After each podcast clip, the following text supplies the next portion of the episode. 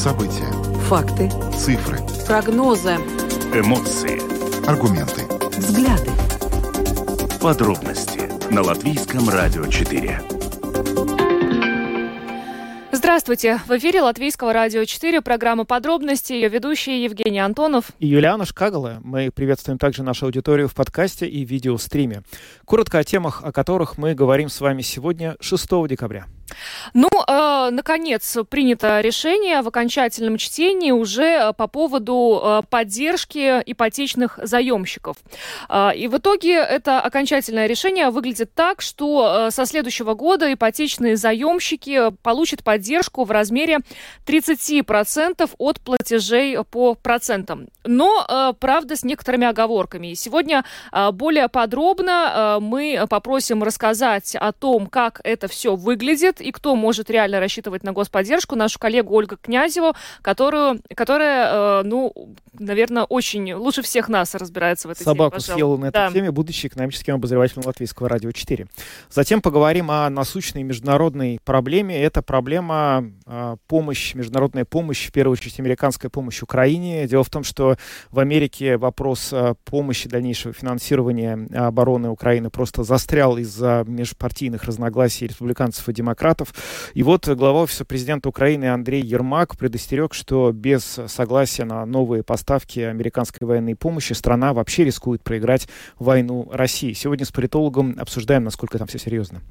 Неявка на экзамен по латышскому языку или неподача документов на получение ВНЖ привели к тому, что э, 50 575 граждан России перестали получать начисленную им латвийскую пенсию. И э, в Государственном агентстве социального страхования сегодня поделились э, деталями с Латвийским радио 4, э, какие условия должны выполнить э, живущие в Латвии граждане России для того, чтобы пенсию получать. Ну а под занавес нашей программы обратимся к актуальной рижской теме. Накануне соцсети всколыхнуло а, видео, а, записанное около Орига, где а, была, были запечатлены бегающие крысы. И вот сегодня Рижское самоуправление заявило, что просит жителей сообщать управляющим домами о замеченных крысах. Мы сегодня представим вам комментарий зоолога по этой теме, а также наша коллега Наталья Мещерякова, которая этот комментарий и брала, придет к нам в студию и расскажет немножко, что происходит в соцсетях по этой чрезвычайно беспокоящей всех теме.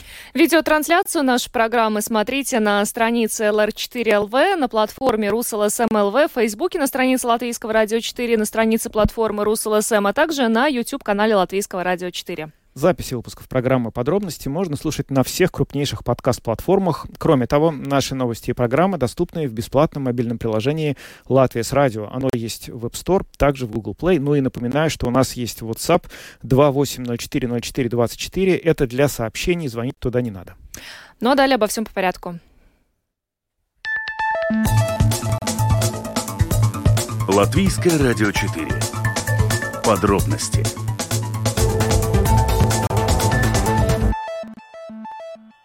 Программа подробностей на Латвийском радио 4. Долго-долго тянулась сага с помощью для ипотечных заемщиков, которые оказались в очень сложной ситуации из-за повышения ставки Европейским Центральным банком. И вот, наконец, финал. Сейм принял решение, и эти заемщики получат компенсацию в размере 30% от процентных платежей. Со следующего года ипотечные заемщики эти компенсации начнут получать. Правда, э, есть ряд оговорок. Э, И сегодня мы э, попросим более подробно нам подел- поделиться с нами деталями нашу коллегу, экономического обозревателя Латвийского радио 4, Ольгу Князеву, которая с нами сейчас на прямой видеосвязи. Оля, рада тебя приветствовать. Рада вас видеть, э, дорогие мои коллеги и все, кто нас сейчас видит и слышит. Да, я съела собаку, действительно, Женя, это так. Я думаю, что я съела не одну собаку, а много, и писала, и на своей передаче об этом говорила. И на самом деле эта эпопея продолжается уже с лета. В начале лета, еще в июне, прозвучали такие робкие, может быть, мнения первые о том, что вот следовало бы помочь ипотечным заемщикам. И, как мне кажется, вот такое наблюдение, вначале банки не среагировали на это серьезно. Серьезно. Но они подумали, ну, там придумают что-то, да, ну, мы, естественно, банковское лобби сильное, мы там им сейчас объясним, что вот это вот все не надо делать, мы тут сами разберемся.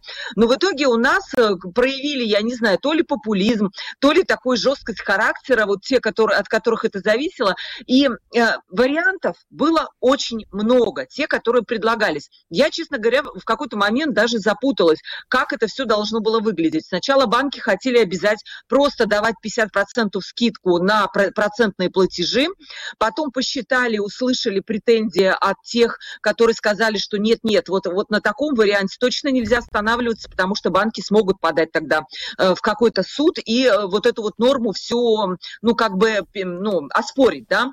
Потом думали о том, чтобы сделать пошлину, направить ее в Алтум, это финансовая организация, которая тоже занимается поддержкой и заемщиков, и предприятий. И оттуда люди уже каким-то образом, там, я не знаю, по какой процедуре должны были получать эту поддержку. Ну, теперь конечный вариант. Этот конечный вариант, как уже Юлиана сказала, он предусматривает, что будет все-таки не 50% действовать э, скидка по процентным платежам, а всего 30, но не более 2% от процентных платежей. То есть все просто. Если, эм, не знаю, там сейчас кредит составляет 6% э, общий, из них, скажем, 4% это э, проценты по кредиту, то 30% от этой суммы мы просто считаем, да, как, как это будет выглядеть. И что очень важно тоже, все это дело администрировать в итоге будет служба государственных доходов, то есть она будет э, людям давать назад как будто с банков, получив с банков сначала эту пошлину, которая общий размер ее составить в год около 90 миллионов евро, и назад как будто отдаст людям раз в квартал это будет происходить. То есть первая выплата, получается, будет где-то в апреле для mm-hmm. тех людей, которые получат назад вот эти переплаченные, как считают наши законодатели, проценты. Оль, а, да. Хотелось бы, чтобы ты еще вот э, некоторые здесь э, э, цифры прокомментировала.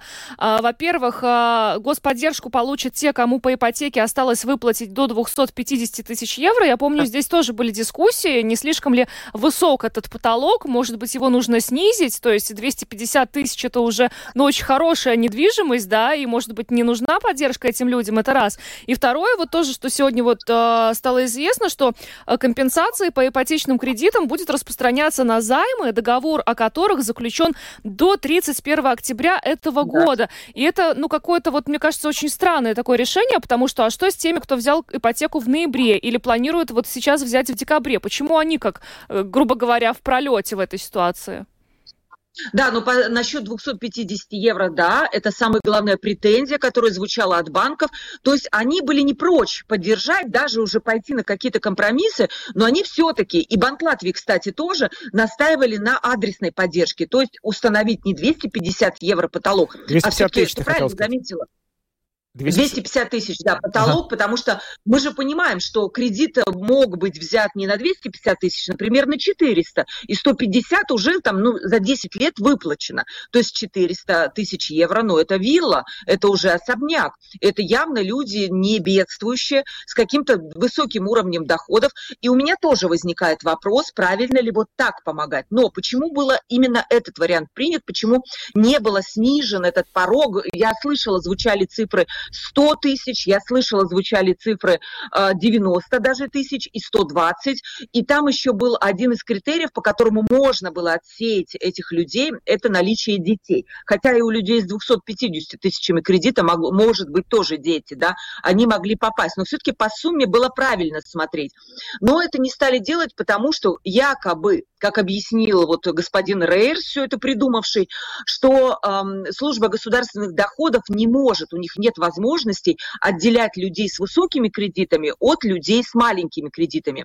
Я не знаю, правда это или нет, или как всегда мы просто решили дать всем, и, конечно, эксперты называют вот этот вариант э, вертолетными деньгами, э, которые мы сыпем как будто сверху, безнравственно, неправильно и так далее. Я не знаю, правильно или нет, я позвонила как раз до нашей нашей передачи буквально 15 минут назад в Ассоциацию кредитных заемщиков, спросила, как они себя чувствуют от этой новости. Чувствуют они себя прекрасно, они рады тому, что все это будет.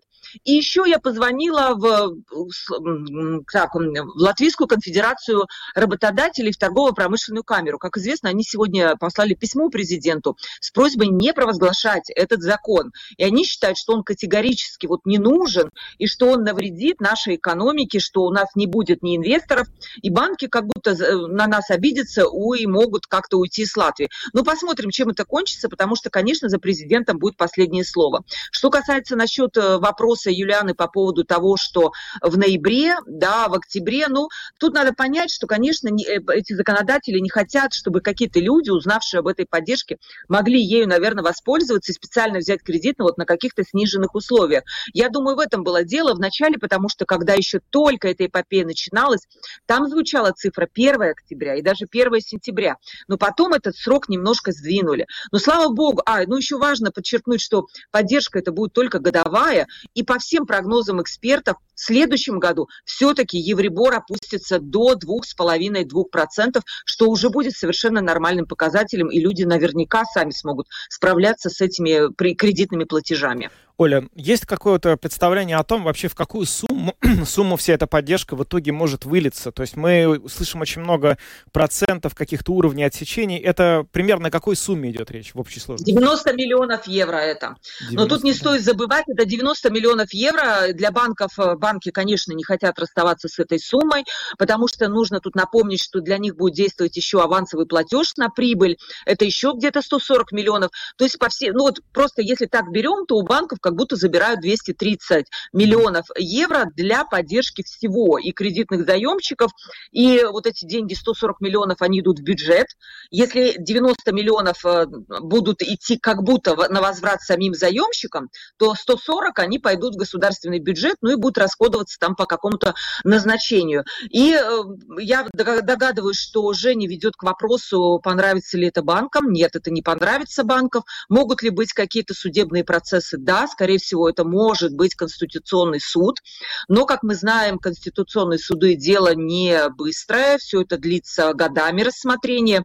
И, кстати, я спрашивала, у меня был не так давно, две недели назад, министр финансов, э, господин Наши Раданс, я, конечно, задала вопрос, не боится ли государство вляпаться вот в такие конституционные суды, и потом припла- э, придется выплачивать вот эти 90 миллионов евро самим же банкам, как-то возвращать. Он сказал, нет, у нас нет таких э, страхов, потому что мы видим, что именно в этом варианте, когда идет, пойдет поддержка через специальную пошлину, а не через просто какие-то, я не знаю, заставления, можем так сказать, банков давать скидку, мы не видим здесь риска судебных процессов. Но мы это можем увидеть, наверное, в ближайшее время. Ты знаешь, да, ты правильно поняла. Я, конечно, к чему-то это вел, но я даже сейчас э, не столько о судах думаю, потому что суд это дело реально сложное, долгое и неизвестно, к чему оно вообще приведет, а о том, что, ну вот сейчас, э, как могут банки отреагировать? Возможно. Они пожмут плечами, и они заплатят эти 230 миллионов, но вернут себе их каким-то другим способом. Возможно, Они, повысив да, какие-то комиссии или, например, не знаю, не додав каких-то кредитов. Насколько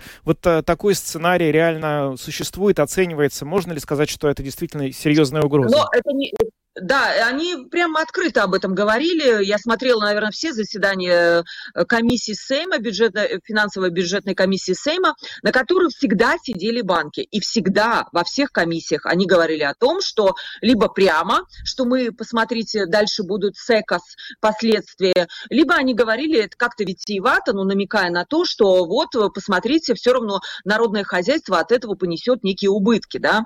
На что господин Рейерс сказал, что, ну, раз мы увидим, если вот такие вещи, то мы, конечно, придумаем для вас что-нибудь еще неприятное, да, и вы столкнетесь с новой проблемой. Но тут, мне кажется, действовать угрозами совершенно неправильно. Но мы все-таки нужно понимать, что мы живем в каком-то едином рынке, единой экономике, и нам надо уметь договариваться. И первое, что должен сделать вообще государство, не пугать вот так вот банки. Вот если вы будете так себя вести, то вот смотрите, мы из кармана достали вот молоток, а из другого кармана топорик, да, и, и мы сейчас тут с вами расправимся. Тут надо просто менять правила игры действительно делать банковскую конкуренцию нормальной, чтобы мы, ну, не, не пришлось заставлять, возможно, банки делиться вот этой прибылью, а делать, ну, какие-то разумные шаги, делать такое законодательство, чтобы просто стимулировать банковскую конкуренцию, чтобы мы, Женя, если пошли с тобой в банк, то мы смогли действительно ходить из банка в банк и выбирать лучшие условия, а не идти туда, где нас вот принимают, хоть, хоть давайте, ладно, мы вам дадим кредит, но вот потом возникают вот такие ситуации.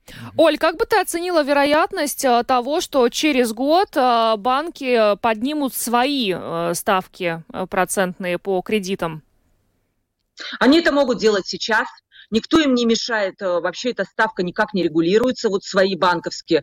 Э, они эти ставки назначают э, в зависимости от рискованности, скажем так, заемщика. И я знаю, что, например, для региональных жителей, для региональных предприятий, то есть они как будто более рискованы. Есть и более рискованные сферы, кстати, да, в этом плане. Например, та отрасль Айсарзыбас, эм, та отрасль военная промышленность, она для банков считается рискованной. И для нее действует действует повышенная процентная ставка. То есть абсолютно никто им не мешает это делать и сейчас.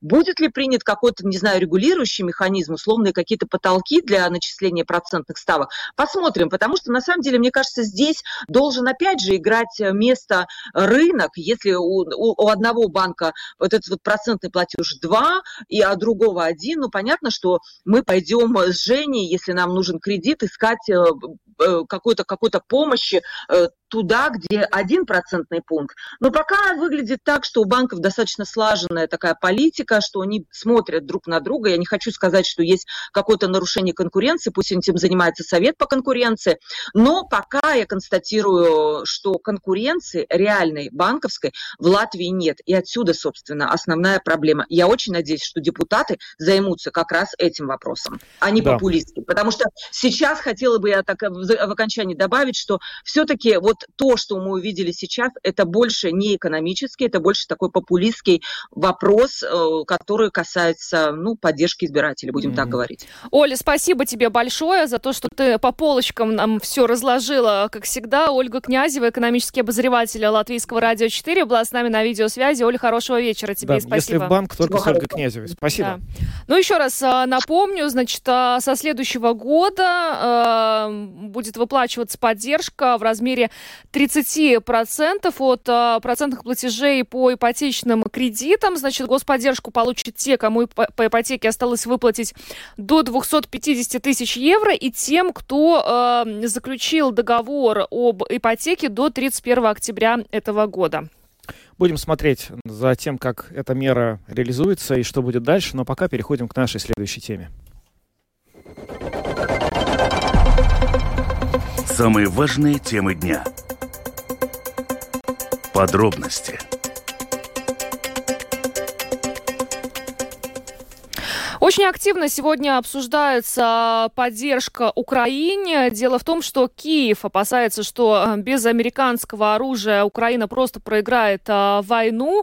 А, в Америке, в свою очередь, обсуждают а, задержки с принятием решения о предоставлении этой помощи Украине, и пока точка в этом вопросе еще не поставлена. С нами на прямой телефонной связи политолог ОР Скудра. Господин Скудра, здравствуйте.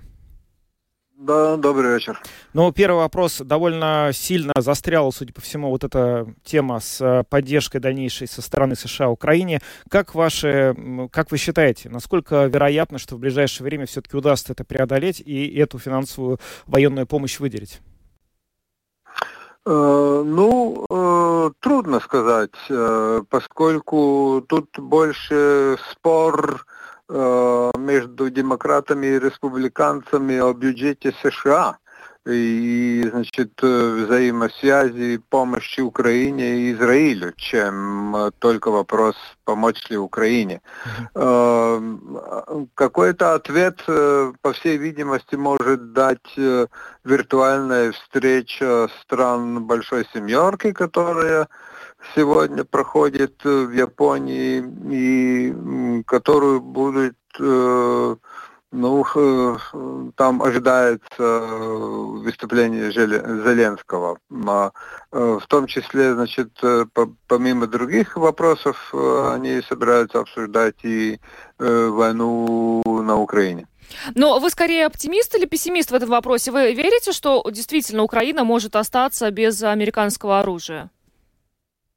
Э, ну, значит, э, я думаю, что скорее всего это может вылиться в задержку постав, поставок и в сокращение объема поставок.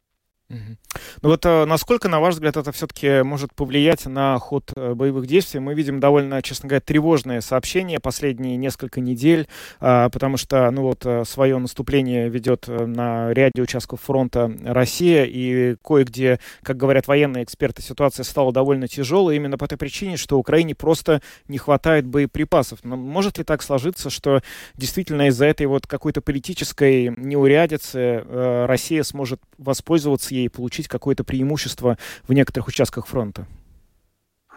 Ну, что касается некоторых э, тактических успехов, э, возможно, я не военный специалист, не берусь утверждать, э, но что касается таких э, более серьезных э, поражений Украины, то, на мой взгляд, э, такие не ожидаются.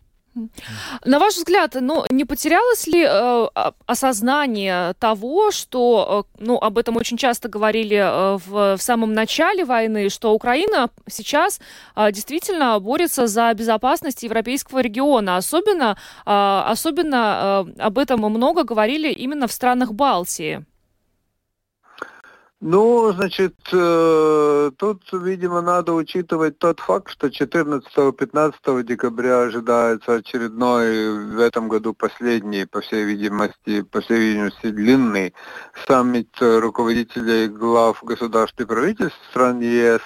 Э, и президент Франции Макрон пригласил к себе в Париж в гости Э, лидера венгерских националистов и популистов Орбана, э, как раз чтобы обсуждать тему э, значит, вступления, точнее, начала переговоров о вступлении Украины и Молдовы в Европейский Союз.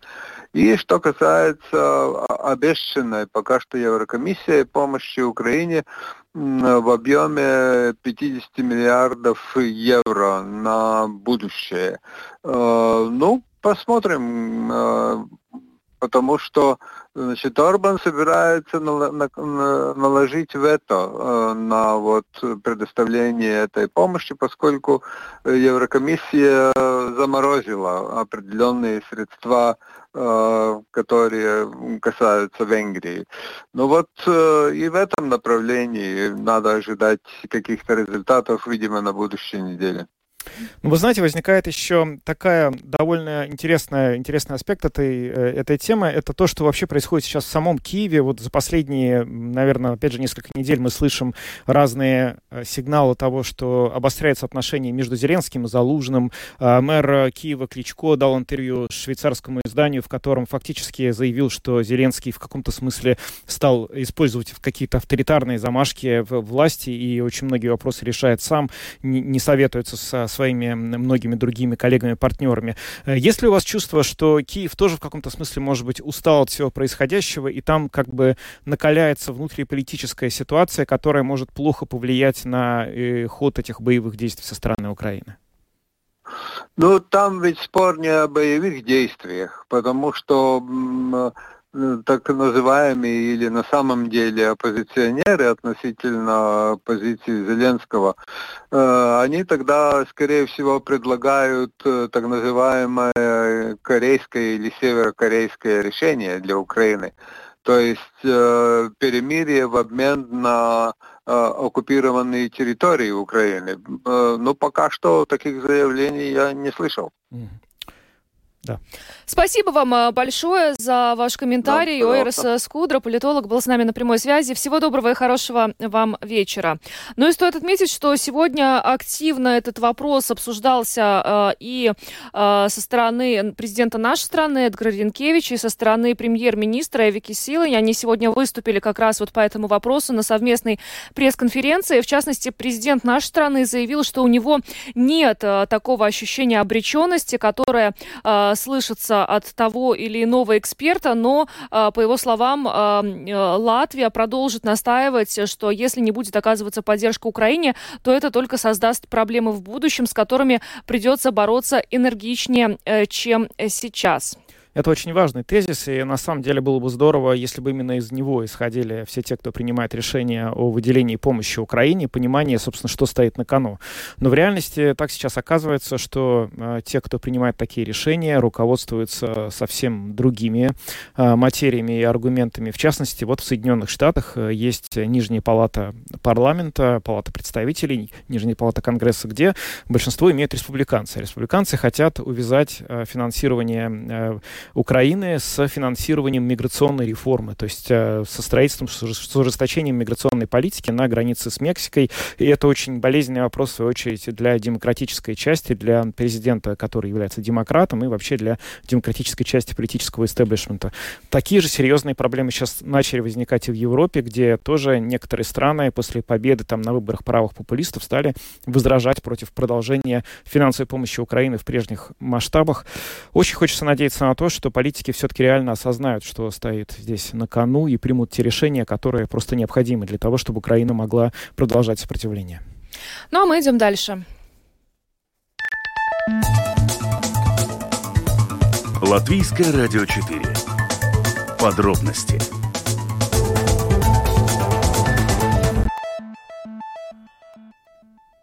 Неявка на экзамен по латышскому языку или неподача документов а, на получение временного вида на жительство привели к тому, что 575 граждан России перестали получать начисленную им латвийскую пенсию. И в Государственном агентстве социального страхования подчеркивают, что эти социальные выплаты приостановлены на время. А, сегодня в эфире программы «Домская площадь» комментарий по этому поводу давал представитель, давал представитель Государственного агентства социального страхования Эги Тагар. Давайте его послушаем. Латвийскую пенсию получают чуть больше трех тысяч живущих в нашей стране граждан России. Участие этих людей прерван правовой статус в Латвии, и поэтому агентство прекратило выплаты 575 лицам. Практически все эти выплаты приостановлены. Человек не теряет право на пенсию по старости, но мы не знаем, куда продолжать выплаты этих пенсий, так как человек может выехать в другое государство, и мы продолжим выплату пенсии туда, или же он выполнит свои обязательства перед Латвией иным способом, и тогда мы продолжим переводить средства на счет в латвийском банке. Пока же, пока человек не изменил свой нынешний статус, мы выплату пенсии ему приостановили приостановили еще и потому, что существуют важные нюансы начисления пенсий. Например, в отношении доплат так как людям, живущим в России, такие доплаты не назначаются. Но тем, кто живет в других странах Европы, они выплачиваются. То есть, проще говоря, деньги не выплачиваются, но они и не сгорают, так как накапливаются на отдельном счете? Да, именно так. Агентство социального страхования владеет полной информацией. И если человек получит другой правовой статус здесь, в Латвии или в какой-то другой стране, тогда мы возобновим выплату пенсии и выплатим в том числе задержанные средства, но с учетом новых условий выплаты. И что означают эти новые условия? Это то, о чем я уже сказала. Живущим в России не полагаются доплаты к пенсии. Э, Скажите, обращаются ли люди в агентство социального страхования с вопросом, что им делать и что вы им на него отвечаете? Да, конечно. Клиенты обращаются к нам в агентство, задают именно этот вопрос. И мы отвечаем им в рамках своей компетенции – если человек потерял свой прежний юридический статус в Латвии, и он намерен выехать из нашей страны и жить, например, в России, то ему подробно разъясняют порядок, как в дальнейшем ему будет выплачиваться пенсия. После въезда и регистрации в России человеку следует обратиться в Пенсионный фонд России и запросить выплату латвийской пенсии через это учреждение. То есть человек должен уладить все эти формальности сам, автоматической выплаты пенсии в Россию не будет? Конечно, это следует сделать самому человеку, поскольку мы много не знаем. Например, были ситуации, когда получатель латвийской пенсии выезжал на постоянное место жительства в Беларусь, и там действуют те же условия. Если он уезжает в другую страну Европы, то там уже иные условия. Если он получит право постоянно там жить, то мы обеспечим эти пенсионные выплаты. Вы не сталкивались с просьбами о помощи со стороны тех, кому выплата пенсии была задержана? Была такая информация, что человек теряет свой статус, но он хочет получить другой статус, который отличается от статуса, указанного в 58 статье Закона об иммиграции. Например, получить временный вид на жительство, и в этом случае выплата пенсии будет возобновлена только после того, как человек изменит свой статус. И в этом случае ему тоже нужно будет лично сообщить в агентство. Тем, кто не подпадает под требования иммиграционного закона, следует проинформировать агентство социального страхования так как с момента прерывания выплаты пенсии прошло какое-то время. Было бы хорошо, если получатель латвийской пенсии обратился к нам, чтобы восстановление выплат произошло быстрее. И мой последний вопрос о том, что многие из тех, кто до начисления пенсии имел право выбора, какую пенсию выбирать, латвийскую или российскую, имеет ли он и сейчас такую возможность? Ведь многие очень часто задают такой вопрос, и я допускаю, что задают этот вопрос и в вашем коллегам коллегам. И каков на него ответ сегодня? Здесь очень важно, когда именно была назначена российская пенсия. Если это произошло до подписания соглашения Латвии и России, то есть до 19 января 2011 года, в таком случае пенсию можно пересмотреть. Если человек обратится к нам в агентство с таким заявлением, ему могут пересмотреть пенсию. Но тогда те, кто сейчас получает одновременно две пенсии, российскую и латвийскую, такую возможность потеряют. Но если российская пенсия была назначена после этой даты, то в договоре говорится, что пересмотреть это решение больше нельзя, и пенсии в этом случае останутся такими, какие они есть.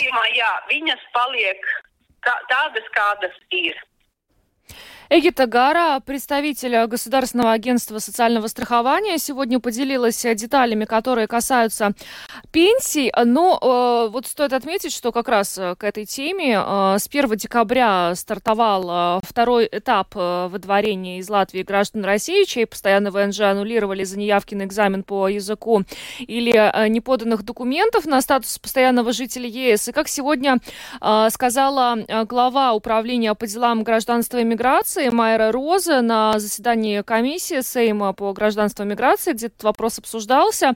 А, процесс а, выдворения будет очень сложным, трудоемким, потому что а, люди здесь жили долгое время, и этот процесс потребует довольно большой тяжелой работы, потому что работать с ВНЖ, по ее словам, намного проще, чем с выдворением. Ну, надо сказать, что многие эксперты, которые выступали в нашей программе, неоднократно говорили, что никаких насильственных мер по тому, чтобы людей действительно выдворять, прям вот как это иногда описывается в, в некоторых э, социальных сетях, э, выставлять их буквально на границу, чтобы они оттуда как-то ехали в Россию, таких мер приниматься не будет. Просто идея, насколько мы до сих пор понимаем, была в том, что эти люди, которые э, не выполняют условия новых положений миграционного закона, просто лишаются возможности легально легально вести здесь какую-то жизнедеятельность. То есть это э, какие-то финансовые отношения с ними прерываются, социальные и прочие. И, Но они получат, они получат э, письмо о том, что да, им нужно покинуть страну в течение 30 дней. Да, но вот после этого никаких насильственных действий со стороны э, каких-то органов безопасности э, против них, насколько я понимаю, по крайней мере, господин э, Лидока, который выступал у нас неоднократно, подчеркивал, что никаких таких действий в отношении этих людей приниматься не будет. Ну что ж, а мы идем дальше, поговорим о нашумевшем в ТикТоке ТикТоке видео, где э, просто, ну, наверное, около 20 я насчитала крыс на центральной площади у э, торгового центра Орига в Риге. Самые актуальные темы дня Подробности В общем, это видео было из тех, которые запомнятся надолго. Накануне вечером в ТикТоке был опубликован короткий ролик э, под э, музыку рождественскую и новогоднюю, в котором, э, в общем, песенка Last Christmas, и там крысы буквально сновали вокруг мусорного ведра на вокзальной площади у торгового центра Орига. Количество этих животных, которые находились в одном месте, было чрезвычайно велико. Возможно, это было 20, возможно... Ну, я насчитала. Я да специально еще тормозила это видео, хотела посчитать этих крыс. Но вот сколько я увидела, было около 20. Ну, мы можем допустить, что это были далеко не все. То есть э, некоторые да. посещали помойку чуть ранее, а некоторые пришли чуть позже. Это мог быть длительный процесс столования. И, в общем, конечно, видео произвело довольно большое впечатление, да? Да, Наташа? и Наташа Мещерякова, Наталья Мещерякова, журналист Латвийского радио 4, э, которая присоединилась к нам в студии. Сегодня, Наталья, добрый... Добрый вечер. Да, добрый. действительно, да. видео произвело не только на вас, коллеги, впечатление, обсуждения, но Facebook э, кипит и Twitter кипит. Очень много комментариев к этому видео, вот которое наши слушатели, зрители могли только что увидеть. Но с чего бы я начала? С причин, да? Что это вообще заявление такое было? Нет, не с причин Нет, бы я причин? начала. Нет, э, Хорошо. тот а, автор, который выложил это да. видео, все-таки он первоисточник. Mm. Я бы хотела прокомментировать, с какими словами он выложил. Mm-hmm. Он говорит, что это следующий уровень э, Риги. Я ничего такого до этого не видел. Есть еще куда падать. Э, я такого не видел в 90-х году, годах. Остановите меня, если я не прав. И вот на эту его реплику тоже посыпались разные комментарии. Кто-то стал вспоминать и 80-е годы и говорил, что нет, в том месте, в центре Риги, вот где вот мы mm-hmm. видели то, что сейчас происходило, где сейчас крысы, там всегда они были. Может быть, не на самой площади, но там, где вот э, такси э, стояло, и, конечно, на рынке. То есть эти крысы всегда были. Кто-то тоже, опять-таки, 80-е вспомнил. Э, вот женщина пишет, что шла по центру в середине 80-х годов и встретила крысу размером больше кота. Ну, не знаю, не знаю. Больше кота, я думаю, это такое преувеличение. У страха глаза великие, может быть. Размера кота вообще. Да, ну, кстати. Ну вот, то есть не знаю, опять-таки, да, то есть люди... Не было такого, кто сказал, что да, такого не было никогда и нигде. Ну вот э, на этом, пожалуй, да, такие вот отзывы о том, что такое было, закончились, и подтянулись те, кто говорил, что действительно видит такой ужас и беспредел в первый раз. Кто-то начал шутить шутить, что именно так работает слоган «В Ригу возвращается жизнь».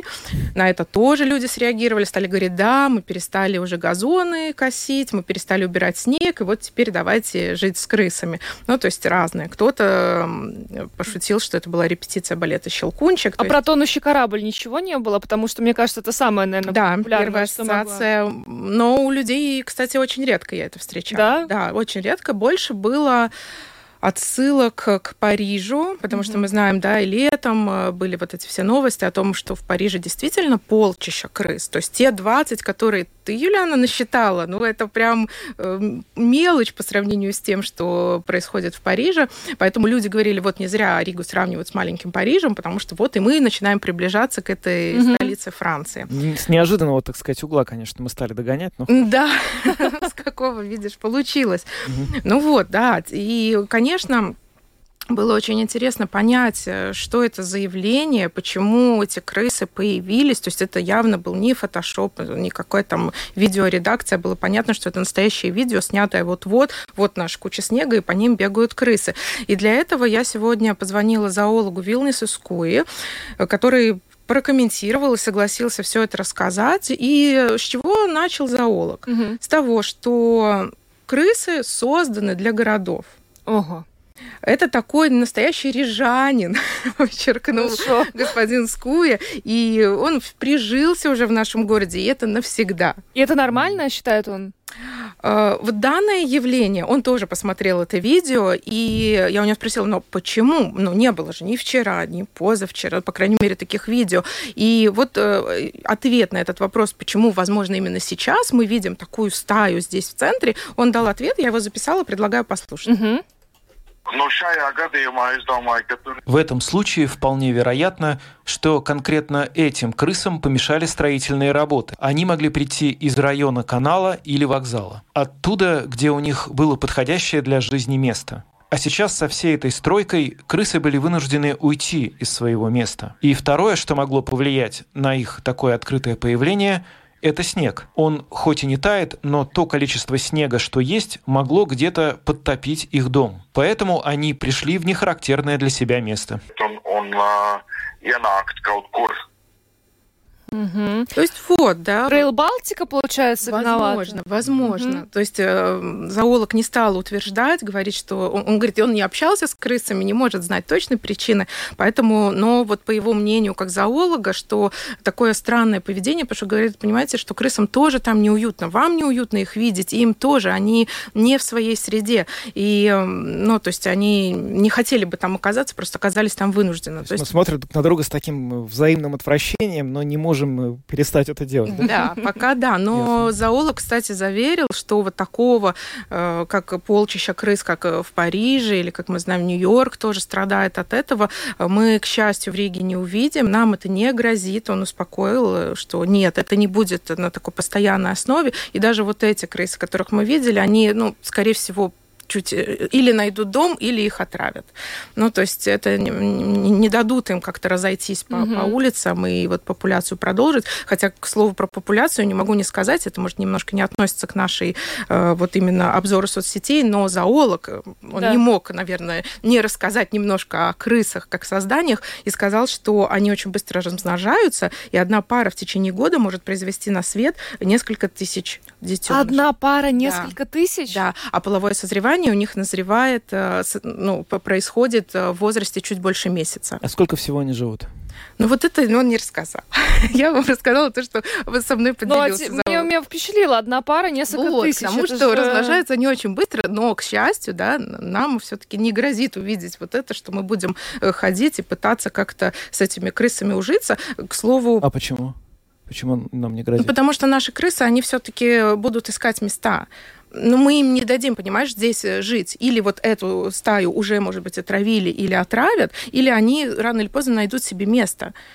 И опять уйдут куда-то в подземки, где они там в корнях деревьев тоже люди тоже в комментариях писали, что замечали там возле оперы, где-то вот там в кустах. То есть они живут все-таки э, не, не, не открыто не на открытом mm. пространстве. Ну вот и, к слову, я тоже стала говорить про города. Люди тоже упоминали, что вот то, что мы видели, это еще ничего. Вот в Нью-Йорке сколько крыс. Э, но на это наши люди стали тоже э, говорить о местах здесь, в Риге. Вот, например, один комментарий. Пройдитесь вечером по Старой Риге. Там крысы с ног сбивают. Ой, слушай, ну не говори, мы тут как раз в Старой вот, Риге. Я Сейчас хотела сказать. рано, я не видела здесь Мне кажется, крысы. тоже мы здесь работаем. Ну вот не согласилась согласилась бы. Ну вот, может, люди вот на этой волне... Ну, тоже точно не сбывают. Ну вот. Кто-то тоже упомянул магазин э, на улице Бикернику, э, что там вот та же история около этого магазина, что крысы, там целый крысиный рай, под кустами живут и наслаждаются крысиные семьи. Люди их подкармливают. А зачем кормить крыс? Вот у меня вопрос. Не знаю. Вот люди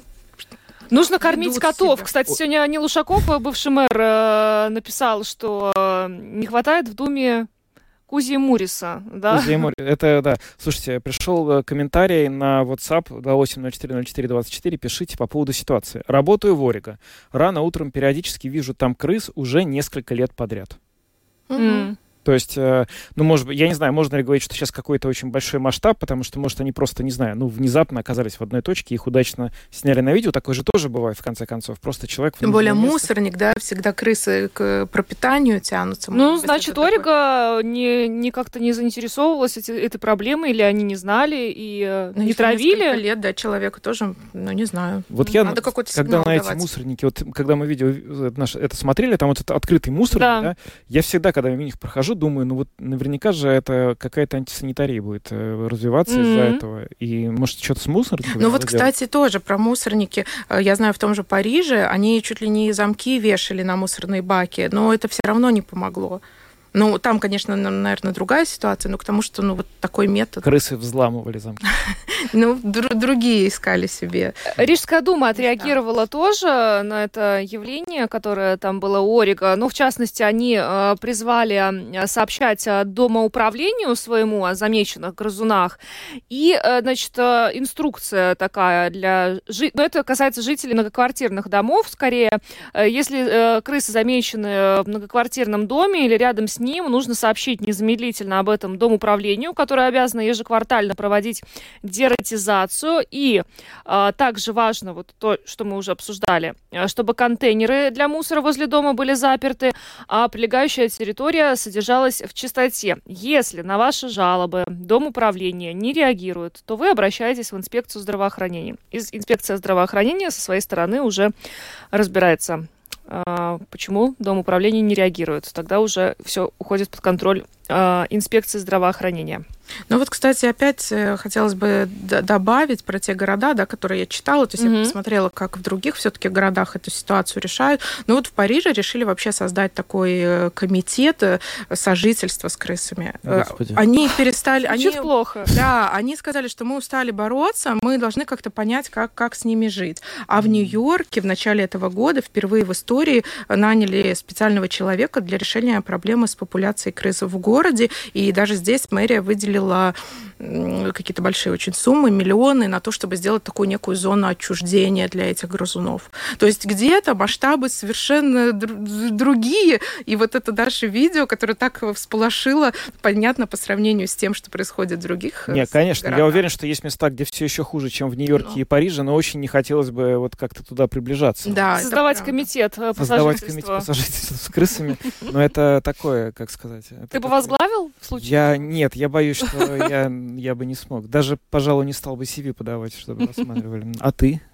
Нет. Я вообще боюсь крыс до смерти. Это что? Я даже увижу уже... Нет какое сожительство. Нет, ну это да. Но на самом деле, я, э, надо понимать, в Париже же вот сейчас будет Олимпиада летняя, и они на, начали очень много делать, вычищать город, в частности для того, чтобы там э, можно было проводить соревнования, и, видимо, крысы, вот избавление от крыс стало частью вот этой вот программы. Наверняка, потому что их стало конечно. очень много, потому что они вот там сену очистили, потому что все не будут проходить заплывы там по некоторым дистанциям. И это тоже сделали. Но если они в конце концов сдались вот в этой ситуации, ну это плохо, ребята. Это означает, что вообще ничего сделать нельзя. Давайте сейчас как-то с ними справимся, чтобы потом нам... Хотя бы с этим да, количеством. 20 крыс все-таки, наверное, проще как-то с ними. Их отправить обратно домой, найти им новое место. Ну, не найти, а чтобы способствовать тому, чтобы, угу. может, как-то... Ну, крысы, наверное, сами о себе позаботятся. Так что я надеюсь, что все, все хорошо здесь разрешится. Но вот если, опять-таки, наш э, слушатель каждый уже в течение там, нескольких лет их видит, то есть, ну да. ну вот, опять-таки, это обычные рижане. Домашние животные, да. Угу. Угу. Наташа, спасибо тебе большое за то, что пообщалась с зоологом и посмотрела, как рижане на это все реагируют. Спасибо. Наталья Мещерякова, журналист Латвийского радио 4, э, приходила сегодня к нам в студию. Ну а мы на этом будем э, завершать программу. С вами были Евгений Антонов. Юлиана Шкагала. Звукооператор Карлис Рашман и видеооператор Роман Жуков. Хорошего вечера всем. До свидания.